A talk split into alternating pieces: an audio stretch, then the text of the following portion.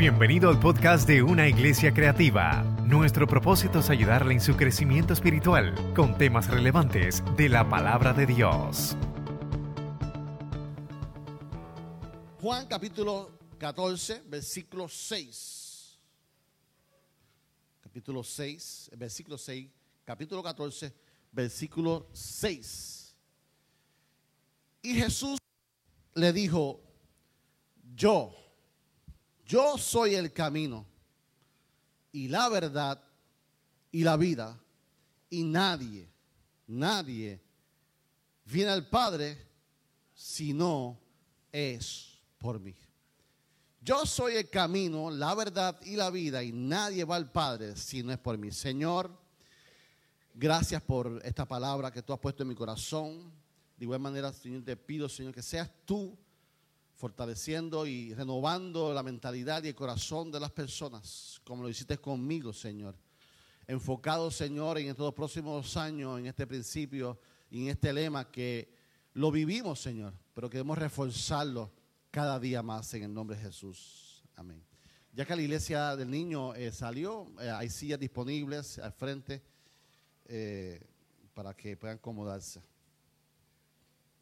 El tema de hoy no sé si Frankie me lo, yo lo puse por ahí, pero el tema de hoy le puse religión o relación. Religión o relación. Ese es el tema de hoy y, y va enfocado al tema que vamos a tener en dos años. Y la primera pregunta que nos tenemos que hacer es, ¿qué es religión? ¿Qué es religión? Oh, yo soy o, yo, no, nosotros nunca decimos, decimos eso. La gente nos dice, mira, pregúntale a Isaac que Isaac es religioso. Pregúntale a Dali que esa muchacha es religiosa. Pregúntale a fulano que él es religiosa. Así no, no, no, nos, nos señala la gente. ¿Y qué es religión? Es un conjunto de creencias religiosas, de normas de comportamiento, de ceremonias de oración, sacrificio que son propias de un determinado grupo humano con las que el hombre reconoce una relación con la divinidad, sea un Dios o varios dioses. O varios dioses. Hay un escritor de uno de los libros que, que fui asignado a leer, George McBrow Jr., dice, los seres humanos son religiosos. Los seres humanos creen en alguien o en algo más allá de sí mismo. Oran, meditan, obedecen y viven su vida de acuerdo a confesiones, declaraciones de fe y creadas en, eh, que trascienden los sucesos mundanos de la vida cotidiana.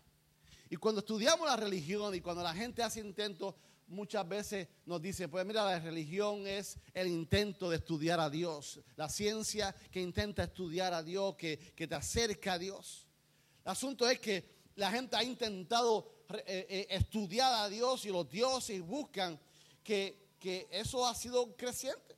¿Sabe qué es eso, mamita? Que hay más de 4.500 religiones. Más de 4.500 religiones. Hay una gráfica que quiero enseñar que es de 2005, fue la, más, la que encontré rapidito. Y, y, miren toda parte de las religiones que, que existen en el mundo de 2005. La cuarta de abajo hacia arriba, Zoraatrismo en español. Esa fue la que se me dio a mí estudiar en el colegio, que no pude terminar por María. Y cuando yo comencé a estudiar esa, esa religión, usted, el 90%, cuando usted viene a ver en lo que cree, cómo surgen, cómo surgieron, tú dices que, ¿qué? Y eso es una religión y esa persona la siguen. Y eso es lo que creen. Y ese es el Cuando usted viene a ver y siguen pariendo y siguen religiones. De tal manera que las ciencias sociales, miren cómo las ciencias sociales dividen las religiones o parte de, las tres religiones más grandes del mundo o, ideales. Número uno, lo describen como hay una religión, un ambiente de religión de la naturaleza. Esos son la gente que están eh, eh, eh, que siguen a su Dios en la naturaleza, ven a Dios en la, su Dios es la naturaleza, mejor dicho. Su Dios. ¿Y quién comenzó con eso? Eso comenzaron los indios. Explotó el volcán, el Dios volcán está furioso. Hay que matar tu hijo, hay que matar tu hija en sacrificio. Allá fue un terremoto, el Dios de la tierra está furioso, hay que hacer un sacrificio. Y comenzaban, y esa mentalidad, y de ahí que surgen las ideales de, de cuándo sembrar, cómo cosechar y, todo esto, el Dios del sol, el Dios del rayo, son de esta, de esta índole de, las religiones de la naturaleza, se dirigen su vida por la naturaleza. La segunda son las, las reuniones de la intimidad, las interiores, de interioridad, de la intimidad, las religiones de paz, las que surgen en la India, las religiones orientales, que todo es meditación, todo es un silencio. Porque, porque esas son las religiones que, hablan de, que el ser humano se tiene que encarcelar. ¿Por Porque el mundo es malo. Y se encierran en sí. Y por eso meditan y ponen su mente en blanco para apartarse del mal. Y por eso creen en la meditación. Son, son las religiones de intimidad, de espiritualidad interior. Se separan del mundo. Esas son las gente que se van al monte Tibet. Y usted ve los sacerdotes en el monte. Porque entonces todo es malo. Se separan tanto que dejan su esposa, su esposo, sus hijos. No creen en la familia. Y se separan porque aquellos, yo me voy a contaminar. Y se separan a los montes.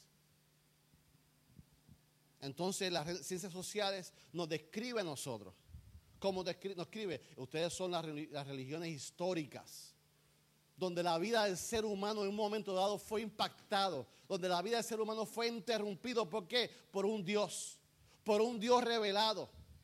Y entonces ahí surge el hombre, surge Abraham.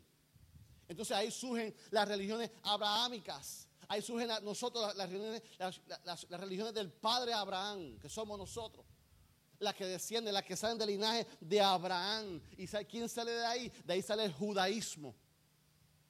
¿Quién sale del padre de Abraham? Los islámicos salen de ahí. ¿Y quién sale de ahí? Nosotros, los cristianos, del padre Abraham. Y comienza la religión, entonces, donde, eh, donde, donde, repito, donde nosotros fuimos interrumpidos, el ser humano fue interrumpido por un Dios que dijo presente. Y se nos, se nos conoce como una religión comunitaria, donde nos reunimos en comunidad, donde nos reunimos en templos, donde nos reunimos en hogares. Y las ciencias sociales nos describe así, donde hubo un Dios que hizo un pacto con nosotros. Y ahí caemos nosotros. Y se sigue dividiendo. Y dentro del cristianismo entonces se crean unos sismos. que son los sismos? Son unas divisiones. Pero de eso que yo creí el cristianismo, yo voy a sacar esto. Por eso, por eso es que entonces surge que el catolicismo. Del catolicismo sale el protestantismo. Y de ahí sale que el cristianismo. Y se sigue dividiendo y dividiendo y dividiendo y dividiendo. Y siguen más religiones. Y la gente busca la religión porque yo creo en esto, porque, ah, no, yo creo en esto, hace más fácil, pero yo voy para esto. Esto es más cool, yo voy para esto. Y comienzan. ¿Y por qué surge esto, pastor? ¿Por qué surge esto, Robert, en los hombres? Porque el hombre, toda persona tiene que hacerse cuatro preguntas. Para buscar la verdad en tu vida, tú tienes que hacerte cuatro preguntas. Número uno, ¿de dónde vengo? Desde mano, quiero decirle que usted no salió del mono. Usted es más lindo que los monos. Díselo a tu lado, dile, tú eres más lindo, tú eres más lindo. Tú eres más lindo. Aunque a veces nos gusta el guineo, pero no somos, como decía Mana Peniel. Me gusta la canción de Mana Peniel decía, me gusta el guineo, pero no soy tan feo. Un rock cristiano de los 60 o de los 70. ¿De dónde vengo? ¿Para qué estoy aquí? Me ha dado un propósito. Tú y yo tenemos un propósito. Tú no eres un accidente. Pastores, que usted no sabe cómo mi padre y mi madre me concibieron. Aún con todo eso, tú no eres un accidente. Tú tienes un propósito. Número C, la gente quiere saber qué bueno, qué malo. Eso se puede hacer. En esa religión se puede hacer esto. Se puede hacer esto. Qué bueno y malo. La gente necesita saber la moralidad. La gente tiene curiosidad. La gente necesita saber a dónde. Cuando yo tenga mis 60, 70, 80, 90, lo que Dios te dé, ¿a dónde voy? Mira, vas para un cubículo ahí arriba, una gaveta que te van a guardar. Porque en India no comen las vacas. Porque es la reencarnación. No te puedes comer esa vaca, pues esa puede ser tu abuela. Sí, la reencarnación es así. Y eso es religión, eso es lo que creen. Muchas veces nos da pena porque la gente tiene hambre en los países, pero tiene que buscar el origen por qué pasan hambre. Si tienen, tienen, y es en lo que creen. Y los que creen en la reencarnación, que yo morí y voy a ser gallina. Y nosotros nos crea risa por lo que yo hice. Por la dramatización que yo hice. Entonces, así soy yo. Pero ¿sabe qué? Esta gente lo toma en serio. Esta gente adora las vacas, adora lo que sea animal, el árbol, lo que cree en la naturaleza. No hacen esto ¿por qué? porque esa es su religión, ese es su Dios. Ahí es que yo veo, y, lo que parece para nosotros ridículo, lo que bueno, cuando yo me metí a solatantrismo ese, y dije, wow, ¿cómo la gente puede creer en esto? Y hay miles de religiones. Me gustó una vez una misionera que, que vino aquí, que Abigail, que trajo aquí, que, me, que la frase que dijo me voló eso. Cuando dijo, nosotros estamos predicando de que Cristo viene. Y hay lugares que no saben ni quién es Cristo, ni que nació, ni que murió, ni que resucitó. Hay gente que no saben quién es Cristo. Y nosotros estamos peleando por la fecha de cuando viene Cristo. Hay gente que ni sabe de eso. Porque sus dioses son, osos, son otros. Entonces nosotros, ¿qué tenemos que hacer? La pregunta que, yo quiero que tú te hagas, yo quiero hoy sembrarte, más que una, enseñanza. Quiero, quiero motivar tu fe, quiero que salga hoy claro que la visión de estos dos años es, esta, es este mensaje, que tú puedas fortalecer en lo que tú crees. Es importante tú estudiar lo que tú crees. Y yo siempre enseño en esta iglesia que aprendí teología. La gente va a creer diferentes teologías. Aquí mismo, aquí mismo entre nosotros creemos muchas posturas. Yo no creo en la danza, yo no creo en la adoración, yo no creo en esto. Hay gente y siempre la vas a tener. Número uno, tú tienes que respetar lo que la gente cree. Tú no puedes decir tú estás mal o no estás mal. Tú tienes que respetar. Si tú quieres que respeten lo que tú crees, tú tienes que respetar lo que ellos creen. Pero ¿cuál es el segundo paso, Raymond? Lo más importante es tú saber defender lo que tú crees. ¿Y por qué tú crees en Jesús? Porque Jesús es tu Salvador. ¿Tú sabes qué dice? Dice las ciencias sociales que el 90% de los cristianos son cristianos porque abuela fue cristiano. ¿Por qué? Porque el 90% porque yo soy cristiano, porque mamá me trajo y me gustó. No, no, yo creo en Cristo. ¿Y por qué? No, mi mamá, mi mamá. O por experiencia. O por experiencia. Y eso es bueno. La experiencia carismática es bueno. Es, bonito la experiencia de sanidad, eso es bueno. Pero ¿cómo tú vas a explicar que Cristo me sanó? ¿Cómo tú vas a explicar lo que yo creo? Es importante que como cristianos tenemos, seamos creyentes maduros. Ya, ya es tiempo de que tú crezcas. Ya es tiempo que, que yo creo que saber defender. Entonces la pregunta es, ¿por qué Jesús? ¿Por qué Jesús y no el Dios volcán? ¿Por qué Jesús? Jesús sabe qué, ¿por qué Jesús? Porque Jesús es único. Jesús es único. A través de los años muchos líderes, muchos, muchos, muchos profetas por ahí se han levantado, pero ninguno tuvo el historial, ninguno tuvo la vivencia que Jesús tuvo. Dile que tu lado, Jesús es único. Dile, Jesús es único.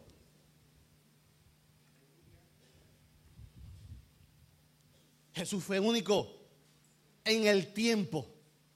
Jesús fue único en el tiempo, Jesús fue en su existencia, porque la palabra afirma que Él ya había existido. Juan 1.1 dice, en el principio era el verbo y el verbo era con Dios y el verbo era Dios.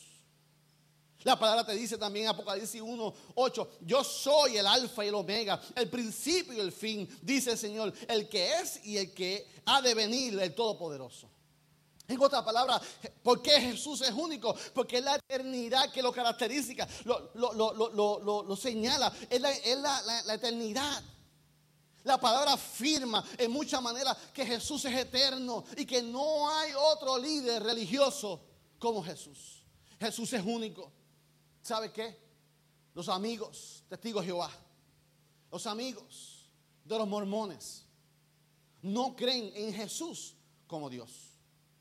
Ellos no creen en Jesús como Dios. Por tanto, al, que no cree en eso, contradice nuestra doctrina principal, que creemos en un Dios trino, Dios Padre, Dios Hijo y Dios Espíritu Santo. Por eso Dios es único. Él es único. Cábatelo. Él es único. Jesús es único. ¿En qué? En su naturaleza. La palabra nos dice que el verbo se hizo carne. Juan 1.14 dice, y el verbo fue hecho carne y habitó entre nosotros y vimos su gloria y gloria como el unigénito del Padre, lleno de gracia y de verdad. Jesús es único en tu naturaleza. Filipenses 2, 6 al 8, el cual siendo forma de qué? De Dios. No estimó ser igual cosa a que aferrarse, sino que se despojó de sí mismo, tomando la forma de siervo, semejante a quién? A nosotros, a los hombres. Y estando en la condición de hombre, se humilló a sí mismo, haciéndose obediente hasta la muerte. ¿Y qué? Muerte de cruz. Por eso Jesús, Jesús es único. Por eso Jesús es único. Es único en su naturaleza. En otras palabras, el Dios que le servimos, Jesús es 100% humano, pero siguió siendo 100% Dios. ¿Hay alguien así? Mencióneme algo así. Dios es único, Jesús es único. Porque creemos en Jesús. Porque Jesús fue único en qué? En su nacimiento.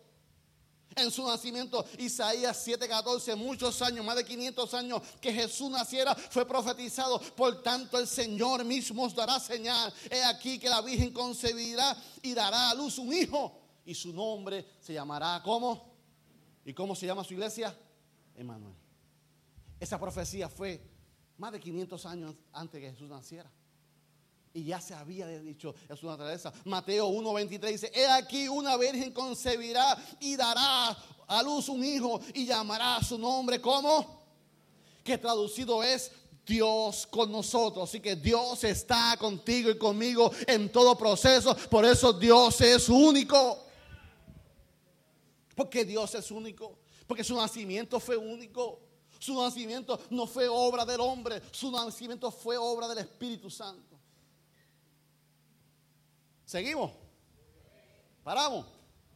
Dios es único, ¿por qué? Porque es único en su autoridad. Dios es único en su autoridad. Jesús fue único en su autoridad. Mateo 28, 18 dice, y se acercó y les habló diciendo, toda potestad me está en el cielo como en la tierra. Marcos 1.22 dice, y se admiraban en su doctrina, porque le enseñaba como que tiene autoridad y, como, y no como los escriba. ¿Sabes qué? Jesús era único porque, porque tiene una autoridad. ¿Una autoridad para qué? Para perdonar pecados. ¿Quién hace eso? ¿Una autoridad para qué? Para expulsar demonios. Claro. Jesús es único cuando juzgaba lo bueno y lo malo. Jesús era único y demostraba en todo tiempo su autoridad sobre todas las cosas. Jesús fue único que autoridad eternidad cuando Él quiso. Desde hoy te digo que estarás conmigo en el paraíso. Wow. ¿Quién hace eso? Nadie. ¿Quién ha hecho eso? Nadie. Por eso Jesús es único. Jesús fue único, no solamente en la autoridad, no solamente en el nacimiento, sino fue único en qué? En su muerte. Ahí sí fue honrón. En su muerte, 2 Corintios 5, 21, al que no conoció pecado, por nosotros se hizo pecado, para que nosotros fuésemos hechos justicia de Dios con él. Primero Pedro 2.24 dice, quien llevó el mismo nuestros pecados en su cuerpo sobre madero, para que nosotros, estando muertos en qué? En pecados, vivamos a la justicia por cuya herida fuiste sanado. Jesús es único. Fue único en su nacimiento, en, su, autoridad. Jesús fue único en su santidad. Creo que brinqué esa. Eh. Vamos, seguimos con la muerte. ¿Qué fue que brinqué una? Dame decirla, porque es importante. Jesús fue único en su santidad. Según de Corintios 5, 21. Al que no conoció pecado. O sea, lo importante de, que Jesús vivió en santidad fue que cumplió con los requisitos de la ley para cuando llegó. Los fariseos, los escribas, estaban pendientes de la ley, que él cumpliera la ley, estaban pendientes en que él fallaba para señalarlo. ¿Qué hizo? Vino a cumplir la ley. se sometió, vivió en santidad, no lo pudieron coger fuera de base. O sea, Jesús fue único en su santidad, único en su autoridad, único en su muerte, pero no se queda ahí. Ahora sí que Jesús fue único en su qué? En su resurrección. El evangelio de nosotros se trata de eso. Si importante fue su muerte, más importante es la resurrección de Jesús. En su resurrección él demostró más. 1 Corintios 5, 6, después apareció ante 500 hermanos a la vez, los cuales muchos viven aún y otros ya mueren. O sea, en otras palabras, que cuando hablamos de que Jesús fue única en su resurrección, hoy, hoy, hoy, hay una tumba vacía en un lugar que dice, Él no está aquí, Él vive, Él vive, Él vive. Usted puede ir a otras tumbas y están los líderes religiosos ahí. Si no, vaya allí cantera, vaya allí cantera. Y dígale, yo quiero ver la, tumba de Mita. En el parking está allí, bien bonita. Y está llena, porque su cuerpo está allí, su resto está allí. Pero la única tumba que está vacía. Porque Dios es único, porque Jesús es único, porque su tumba está viva. ¿Y dónde ahora vive en mí. Ahora vive en ti, ahora vive en mí. No está muerto, Él vive, Él vive. Su tumba está vacía. ¿Por qué? Porque Jesús es único en su rol de mediador. De mediador. Primera Timoteo 2.5. Porque hay un, que, un solo Dios. Porque hay un solo mediador entre Dios y el hombre Jesucristo hombre. Jesucristo hombre, un solo mediador. Con todo el respeto que Dios le escogió como mujer santa. María, Dios usó a María. María fue un instrumento poderoso. Pero María no es mi mediadora. Pablo no es mi mediador. Pedro no es mi mediador. La Virgen de Guadalupe no es. La Virgen del Pozo tampoco. Hay un solo mediador y se llama Jesús, Cristo hombre. Su impacto fue de tal manera, su impacto fue de tal manera que hoy, hoy, pregunto, dígame, dígame, dígame, ¿por qué hoy es 2018? Porque fue único en su clase, fue único en su vida, que impactó al mundo entero. Y hoy se llama 2018 después de El mundo fue impactado por la vida de Cristo. Y hoy las fechas se dividen antes de Cristo, después de Cristo. ¿Hay alguien por ahí más así? Creo que su silencio me lo dice. No lo hay. Filipenses 2, 9 al 11.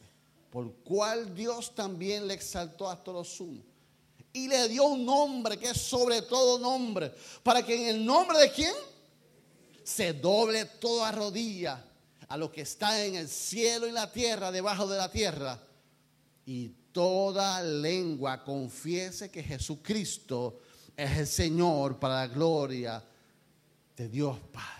Jesús es único, Jesús es único, Jesús es único. ¿Alguien lo puede decir? Jesús es único.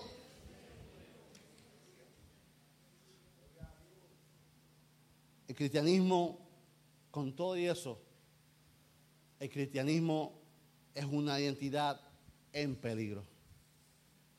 El cristianismo es una entidad en peligro. ¿Y cuál es el peligro? El gobierno, el Vaticano. No. El gobierno se llama, el enemigo y el peligro se llama religión. Es religión. Es religión. Yo soy la iglesia. Y tú tienes que hacer más que eso. No somos conocidos como iglesia, pero somos representantes de Cristo. La gente no va a ver a Jesús si no es a través de ti y a mí. Tú y yo representamos a Jesús. ¿Qué hacen los musulmanes? Los musulmanes se entregan. Los musulmanes no importa dónde estén, sacan su alfombra. El sol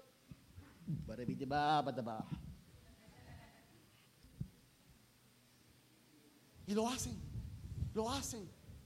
Yo les he visto que abren el parking, abren la puerta. Y ahí me en el parking, en la puerta del parking.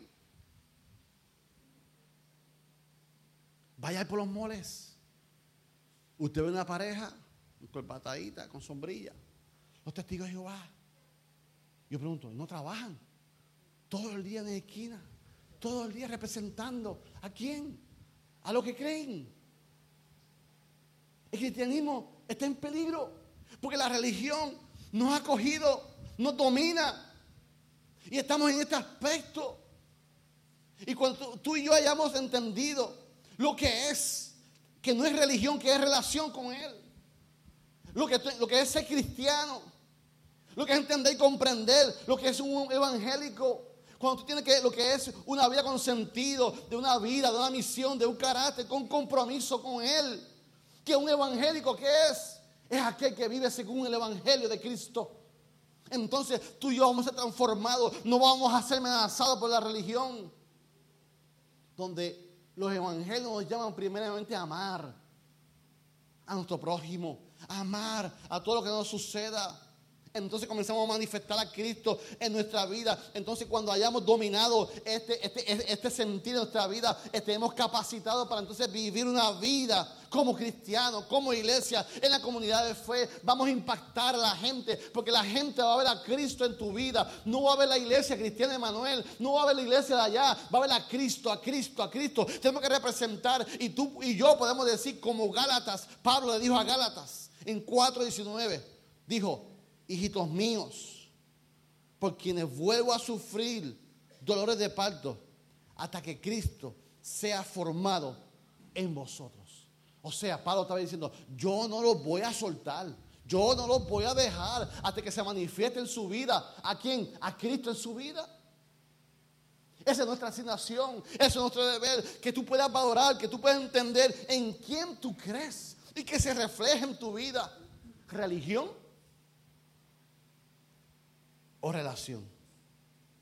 El enemigo más grande es Satanás. Pero Satanás está usando la religión desde un principio. Desde un principio en la Biblia la religión era. ¿Por qué Jesús tuvo tanto problema cuando llegó? Oh, la ley, la religión. ¿Qué hacía Pablo? Pablo estaba defendiendo. Porque Pablo mataba a los cristianos. Porque estaba defendiendo que la religión. Pablo estaba defendiendo la, lo que él creía. Entonces cuando entendemos que esto no es asunto de ver a Dios como, como una religión, que sino como una relación, que tenemos que relacionarnos más con Dios. El hombre necesita una religión como, como nombre. Yo pertenezco porque a veces necesitamos algo de pertenencia. Yo pertenezco a la iglesia cristiana de Manuel. Yo pertenezco a las asambleas de Dios. Yo pertenezco. y tenemos ese sentido de pertenencia. Y es la iglesia que nos da estructura. Es la iglesia la que nos desarrolla los talentos. Es la iglesia que nos da oportunidad para que se manifiesten los dones que Dios tiene en ti. La iglesia es importante, no, no, me, no, me malinterpretes. La iglesia es importante porque te sientes, creces, estás aprendiendo aquí hoy. Es importante la iglesia, te canaliza, te da dirección. Sientes el amor del hermano, tienes un lugar de apoyo, tienes un lugar de crecimiento, tienes un lugar para adorar a Dios. Pero antes que el templo, es en tu vida diaria. Es en tu despertar, es en tu, almuerzo, es en tu, en tu vida diaria que tú entiendes que tú puedes caminar con Jesús. Tampoco yo estoy hablando de que debe estar 24 horas hablando con Dios. No, no, no. Estamos hablando como tú lo haces con tu esposa. Como tú lo haces con tu esposo. Como tú lo haces con tus hijos. Como tú lo haces con tus nietos que tú deseas, tú anhelas compartir con ellos, tú anhelas estar, te, extraña. Adoración me va, me, me acompañando, estoy terminando. Hay un hombre en la Biblia que fue un vivo ejemplo cuando, Cristo se reveló a su vida. Y se le conoce como el primer mártir, mártir, Esteban. Y Esteban no era un apóstol. Esteban, el joven Esteban, no era un profeta. El joven Esteban era un diácono. y se le conoce como el primer mártir. En la iglesia primitiva había un problema, un cierto problema de la distribución de comida. Había que distribuir la comida y, y par de gente se quedaba sin comer y par de gente se quedaba sin esto. Y, y los apóstoles no daban. Los apóstoles no daban, eran 12 nada más y no podían con tanta gente. Entonces se levanta y comienzan a decir, pues vamos entonces a levantar hombres. ¿Y cómo lo escogieron? Vamos a buscar hombres fieles. Vamos a buscar hombres, no solamente dice la palabra de Dios fieles, sino llenos de qué? Llenos del Espíritu Santo. Y ahí comienzan y nombran los diáconos. Y por eso que los diáconos en la iglesia se sale la característica de la Biblia, tienen que ser hombres fieles, mujeres fieles, hombres llenos del Espíritu Santo, distintos. Son humanos. También fracasan, tienen, problemas, tienen, tienen, familia, tienen situaciones también.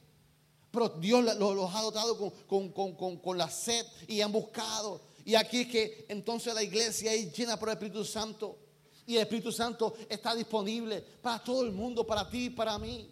Y en este momento entonces vemos como Esteban en su situación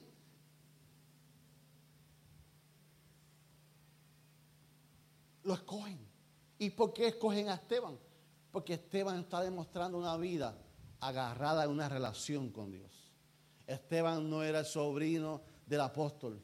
Esteban no era el, hijado del apóstol. Esteban no era el nieto del apóstol. Escogen a un joven llamado Esteban porque se veía la relación de Dios en su vida. Que yo sé cómo se puede ver la relación de, Dios en tu vida. Hechos 6, del 8 al 10, dice, y estaban llenos de gracia y de poder hacía grandes prodigios y señales entre el pueblo. Entonces se levantaron unos de la sinagoga llamado de los libertos y de los siriné de Alejandría, de Cilicia y de Asia, disputando con Esteban, pero no podían resistir la sabiduría y al espíritu con que hablaba. Porque Esteban hablaba diferente? ¿Por qué Esteban hablaba con esa autoridad? ¿Por qué Esteban hablaba con esa sabiduría? Porque tenía una relación con el maestro. Tenía una relación, había vivido una experiencia. Y cuando tú entiendes y cuando tú haces a Jesús el centro de tu vida, tu vida cambia. Cuando tú haces el centro de tu vida y comienzas a tener una mayor relación. Y quiero invitarte hoy que, que la idea del mensaje de hoy es que tú salgas motivado a desarrollar una relación más poderosa con Jesús. Que Él sea el centro de tu vida. ¿Sabe qué? Dios Padre está en el trono. Dice la Biblia que Jesús, el nuestro mediador, está a la diestra del Padre. Y cuando Jesús se fue, dijo, yo me voy, pero no los dejo solos, les dejo al Espíritu Santo. Y Dios Espíritu Santo es quien se pasea con nosotros. Dios Espíritu Santo es la persona, como la Biblia le llama, es la persona más hermosa que está contigo en tus procesos. En tus procesos personales es el Espíritu Santo que, que te acompaña es el, proceso del Espíritu Santo que, el Espíritu Santo no es, no es un fantasma, no es un espíritu. Déjame ver si consigo el Espíritu Santo, si cojo ese fantasma. El Espíritu Santo es una persona que camina contigo, que se preocupa contigo. Que cuando Jorge va al hospital a ver a su mamá, va contigo. Cuando tú estás solo, Él va contigo. Que cuando tú estás en proceso, tú puedes hablarle a Dios. Tú puedes hablarle. Y va a estar el Espíritu Santo ahí consolando tu vida, estando contigo en, todo proceso. No es asunto que te sientas amarrado a Él. No es asunto de que te veas obligado a estar con Él. No es asunto. Es asunto de que cuando te levantes por la mañana, tomes tu momento y comiences a orar y presentar tu vida. Cuando tú tienes a Jesús en el centro de tu vida personal, Frankie. La, la pantalla ahí.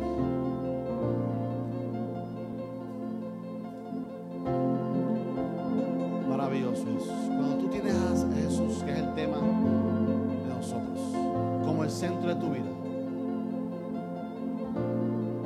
Cuando yo lo tomo en mi vida personal, como el centro de tu vida. Él es el que te va a acompañar en los procesos de la vida. Señor va a estar contigo. Y cuando tú lo entiendes, cuando tú y yo entendemos que no importa los procesos que estemos pasando, cuando Jesús es el centro de mi vida personal, no importa lo que estemos pasando, sabemos que Él está con nosotros. Pastor, ¿qué tengo que hacer? Tengo que correr al banco. Tengo que llamarlo a usted. Tengo que llamar al pastor Carlos David. Tengo que llamar al pastor, Isaac. Eso lo haces después. Lo primero que tú haces. Porque tú entiendes que Jesús es el centro de mi vida. En mi aspecto personal. Ahí yo comienzo a hablar con Él. Y le digo, abrázame. Y le digo, ¿podemos caminar un ratito juntos? Me siento así. Necesito ayuda en este aspecto. Necesito sabiduría con este proceso. Señor, no sé cómo hacerlo. Señor, necesito, me siento tan solo. Me siento tan indefenso, indefenso. Mi esposa espera esto de mí. Mis hijos esperan esto de mí. El pastor espera esto de mí. El jefe espera esto de mí. Pero no sé cómo hacerlo. Me siento solo. Pero eso es cuando tú entiendes que Jesús es el centro de tu vida personal. Cuando tú entiendes que Jesús es el centro de tu vida matrimonial. Entonces, tú entiendes que en tu matrimonio, que hay momentos que se ponen difíciles, tú entiendes que primero recurrimos al Señor. Su pastor es humano, su pastor también. La pastora a veces tiene la máquina llena de noche lavando ropa. Ah, no estás sola, tú no estás sola. ¿Verdad que sí? Y a veces las noches se nos hace difícil. A veces los varones nos vamos a dormir temprano porque madrugamos o viceversa. Y cada matrimonio es diferente. Y yo le voy a decir que yo no lo hago todas las noches. Delante de Dios, yo no oro con mi esposa todas las noches. Pero de vez en cuando la cito al cuarto y le digo, ¿qué tú crees si hoy oramos juntitos en el cuarto? Y ella me dice, me apunto.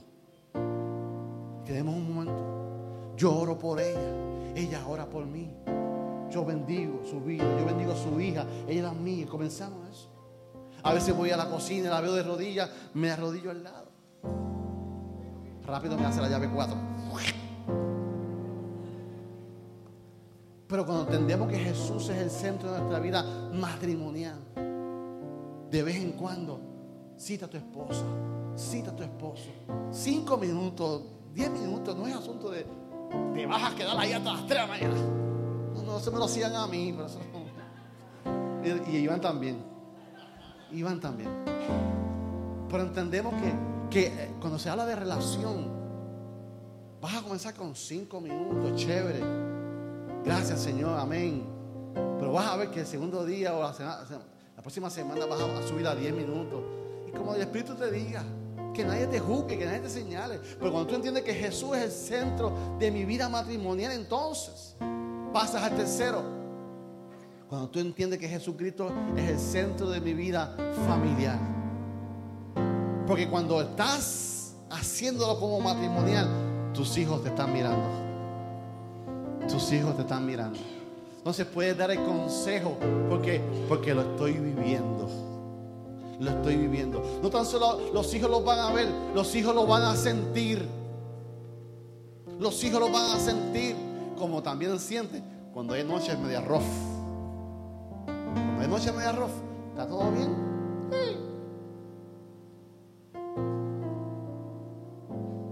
Jesús es el centro de nuestra vida familiar, entonces entendemos, no estamos solo en los procesos, que no es fácil, no es fácil, que a veces hay que buscar ayuda profesional, hay que buscar ayuda profesional. Pero cuando tenemos relación con Jesús como individuo, cuando tenemos relación con Jesús como, como matrimonio, cuando tenemos relación con Jesús como familia, se va a reflejar en la cuarta y última que es que Jesús es el centro de mi vida en el aspecto laboral. Entonces, soy el compañero. Soy el compañero que te van a pedir oración. Oye, tú vas a la iglesia, ¿verdad? ¿Tú eres religioso? Sí, sí, sí, yo soy religioso. Ora por mí. Ora por mi mamá. O sabe que, mira, ora porque a ti Dios te escucha. a ti también Dios te escucha. Y ahí los arresto. Y le digo, ¿qué tú crees? Si oramos tú y yo ahora. Dale rapidito, dale rapidito. Yo quédate ahí tranquilo. Y usted sabiamente va a orar bajito. Ahora, si usted se pone en el nombre, ¡ah, No le van a volver a pedir oraciones en ningún lado.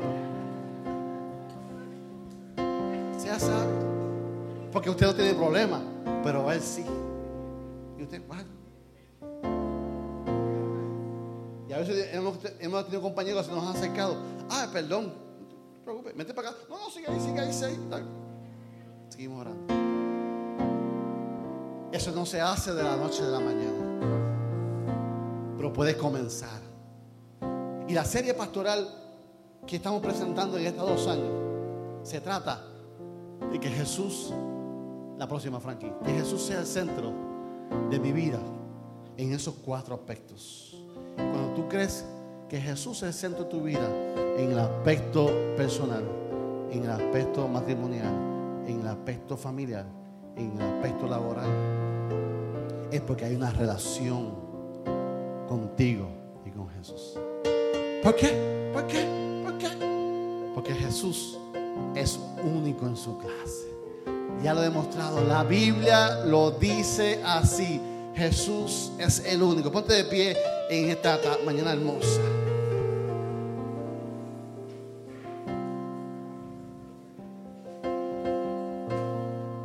Cuando Jesús fue tomado